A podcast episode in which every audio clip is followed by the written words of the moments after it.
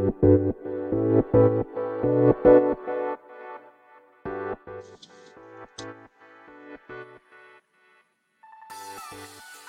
い、始まりました。本を読んでは、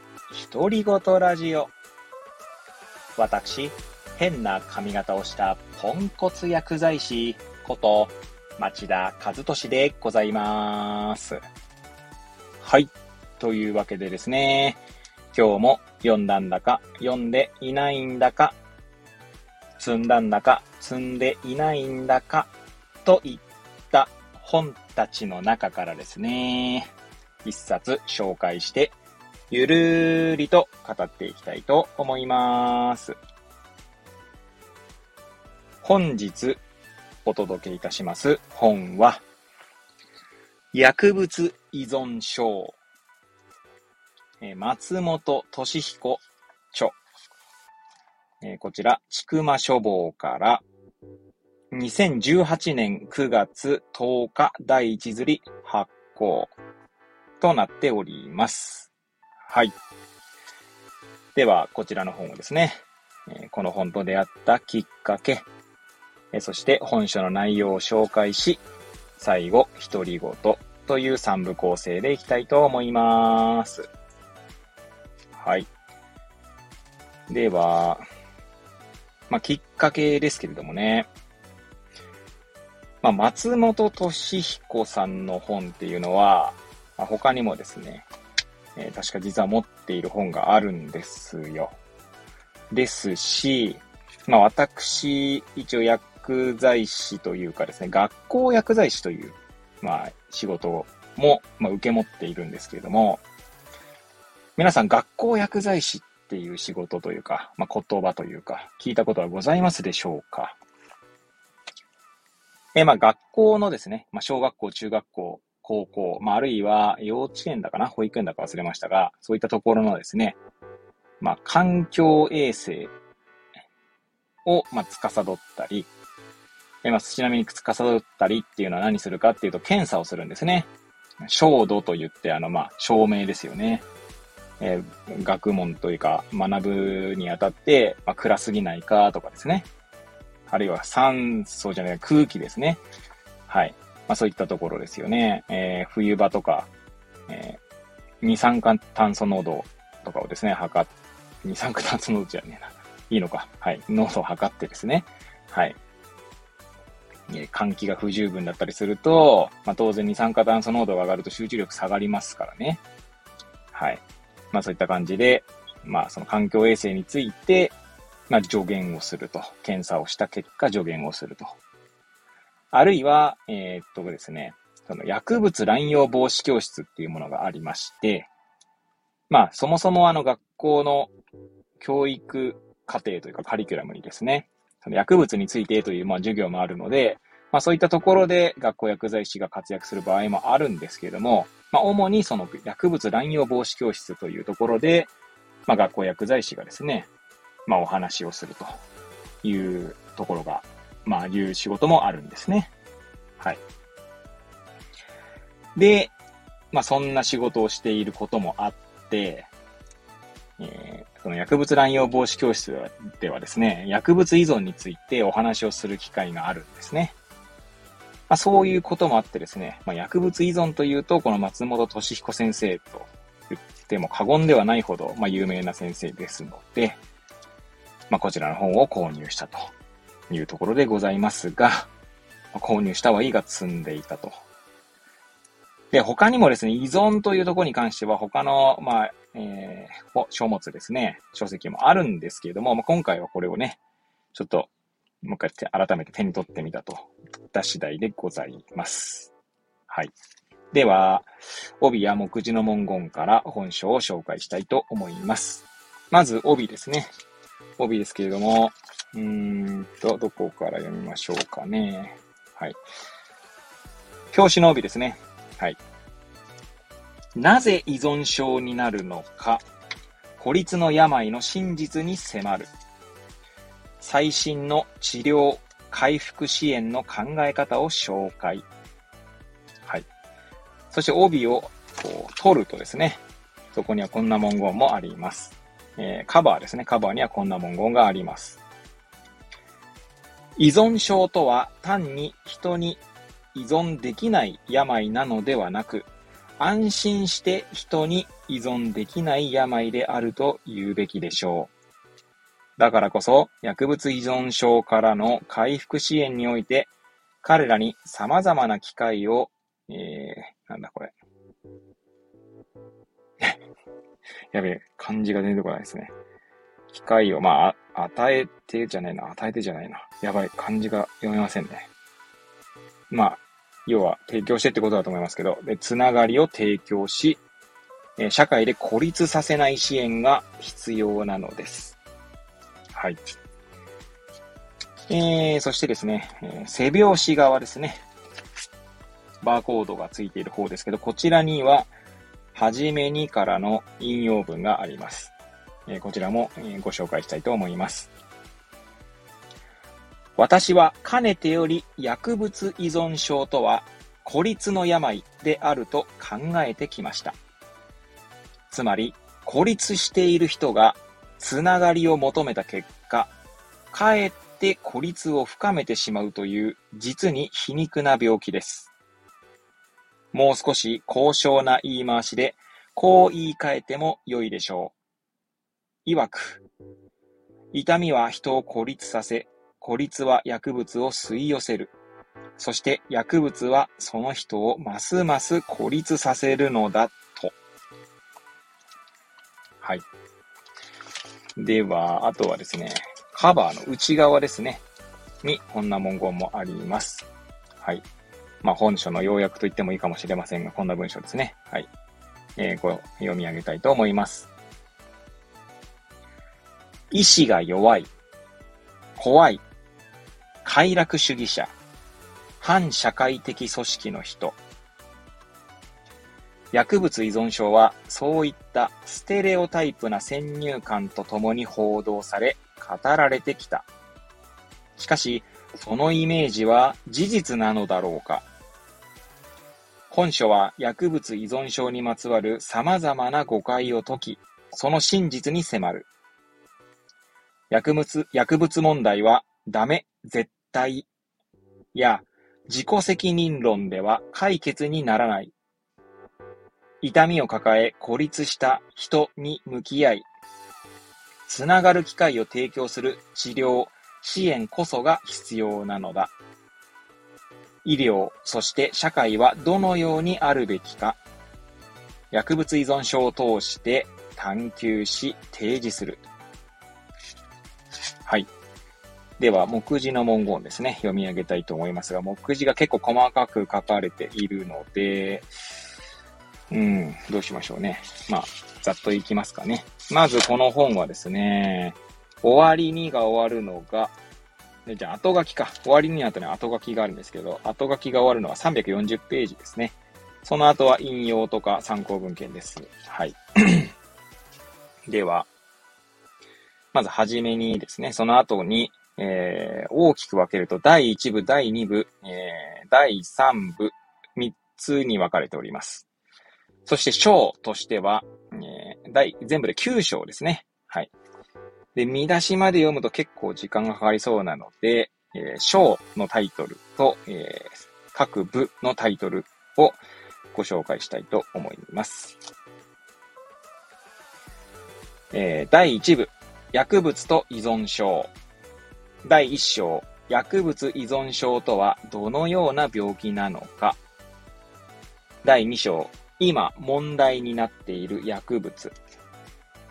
第3部、より良い治療、回復支援を求めて。え、第3章、えー、刑罰や規則で薬物問題が解決できるのか。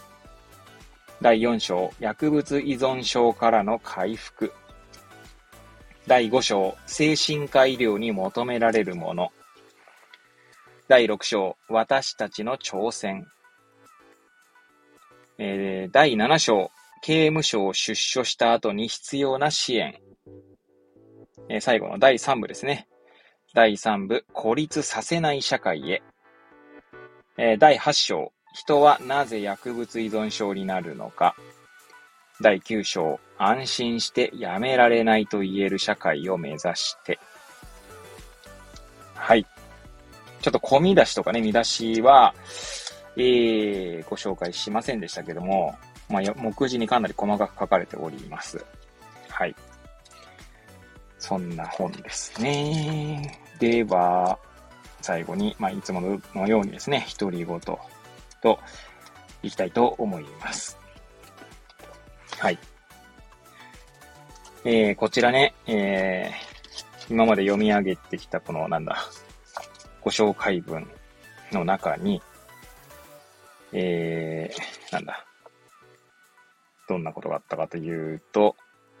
このつながりとかね、あと孤立といったお話が書いてありました。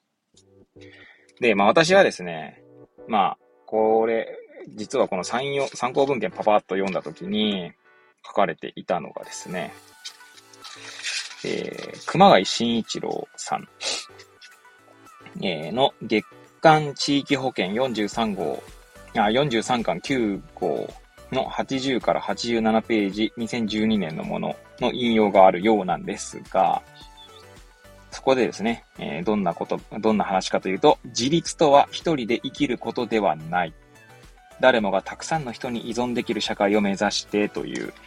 あ、そこがちょっとね、最後、さっきあの、第一釣り発行とかのところをね、読もうとした時に、まあ、目についたので、ちょっと語らせていただくんですけれども、まあ、この自立。皆さん自立と聞いてね、えどんなイメージを持ちますでしょうかまあ、もちろんですね、今の熊谷慎一郎先生の、お話とかをご存知の方はですね、ああ、あれねっていう感じかもしれませんが、まあ、大体多くの人はですね、まあ、大体多くの人はちょっと語弊がありますかね。まあ、特にそういった熊谷先生の話を、えー、ご存知ない方だと、自立と聞くとですね、まあ、自分一人でみたいな、いうイメージがあるんじゃないかなと思います。で、確か熊谷慎一郎先生の話には、ちょっと今 えー、完全記憶の中で語っているので、えー、ちゃんとした言葉で語れるかどうかはわかりませんが、確か自立っていうのはですね、まあ、依存先がたくさんあることだというふうにていたと思います。で、これがですね、今回の松本敏彦先生の言葉ですよね。えー、孤立の病だと。つながりを求めた結果、かえって孤立を深めてしまうっていうこと、話とかね。で、孤立がまあ、痛みが人を孤立させ、孤立は薬物を吸い寄せる。そして薬物はその人をますます孤立させるのだというふうに、いう初めにからの文言がね、帯にありましたけれども、でもこれはですね、まあ実際、なんていうんですかね、よく薬局の現場でですね、お話を聞いていると、まあもちろんですね、程度の差こそあれですね、皆さん痛みを抱えているんですね。っていうのをなんとなくこう感じるんですよ。で、痛みっていうとですね、まあ本当にこうなんだ、あ手が痛いとか足が痛いとか、まあそういう痛みのこともありますけど、まあ心の痛みですよね。そういった痛みです。痛みに対して、何かこう、どんどん孤立を深めていっている方っていうのはやっぱりいるんですよね。で、この個人的に思うところを本当独り言のように語っていますが、まあその孤立させるときにですね、孤立に至る過程にです、の過程でですね、まあなんだろうな、こう、自分と対話できないような状態になっている方も結構いるなという印象を受けます。それは、なんて言うんでしょうね。自分以外の存在に引っ張られすぎてですね、まあ、自分という自分の心の声みたいなものに耳を澄ませられない状態っていう方もですね、結構いまして、まあ、それこそですね、自分の声に耳を澄ませない、られないってことはですね、なんか、まあ何、何言っていいかよくわかんなくなってきましたけど、まあ、自分の中にいる自分の声にも耳を澄ませられないとですね、かえって孤立が深まっていくっていうことがあるんじゃないかなと思いますね。確かあの、ハンナ・アレントの論考でというか、ハンナ・アレントのその言葉を、現地を見たわけじゃないんですけど、確か全体主義の起源ですかね。まだ購入はしてないですし、読んだことないんですけど、ま、ハンナ・アーレントのその孤立とか孤独にっていう定義ですね。に関する、まあ、別の方の論考ですね。考察みたいのを読んだことありますけれども、まあ、孤独と孤立と、えー、社会から見あ見放された状態だったと思いますけれども、だ孤独っていうのは、確かちゃんと自分とこう向き合えている状態っていうんですかね。だなんかこう、あんまりこう、一人でいることが多そうだけども、まあ、あくまでこれ私の理解ですよ。あの、もし興味おありの方は調べていただければ、ハンナ・アーレント孤独とか調べるとですね、いろんな論文が出てくると思いますので、ご興味おありの方は調べてみてください。あくまで私の言葉でえー、語ると、まあ、孤独というのはですね、あんまりこう人付き合いとか少なそうに見えるけど、ちゃんと自分と対話できているのが孤独。まあ、人はですね、まあ、一人でいたい時間とかもありますよね。そういうのをちゃんと大切にできている人っていうのが、まあ、孤独であると。まあ、一方、孤立とかはですね、孤立とかその社会から見放された状態っていうのが、えー、っと、もうなんだろうな。うん、助けを求められない状態とかっていうイメージですかね。あくまでイメージです。ちょっと、そこの二つの定義の差をしっかり私は区別できていないので、できていないのでというかいないなと語っていて思いましたけども、はい。まあ何が言いたいかよくわからなくなってきましたけど、まあその孤立っていうことね、孤立の病であるってことですけど、まあそれは本当にこう、他者とも繋がれないし、自分自身とも繋がれない人が、やっぱりその、どんどん依存していくのかなっていう気がしますね。あくまで、これはあくまで私の感想です。はい。それはあなたの感想ですよねと言われたら、はい、そうです、私の感想ですというだけの話なんですけども。はい。まあ私の番組はですね、単に独り言として私がただただ思うところを述べるというだけですので、何もなんかこう学びになるかどうかはですね、まあちょっとわかりませんが、まあやっぱ改めてですね、この薬物依存症という本、やっぱちゃんと読まなきゃなと思った次第でございます。はい。皆さんもですね、薬物依存症に、えー、ご興味おありの方は、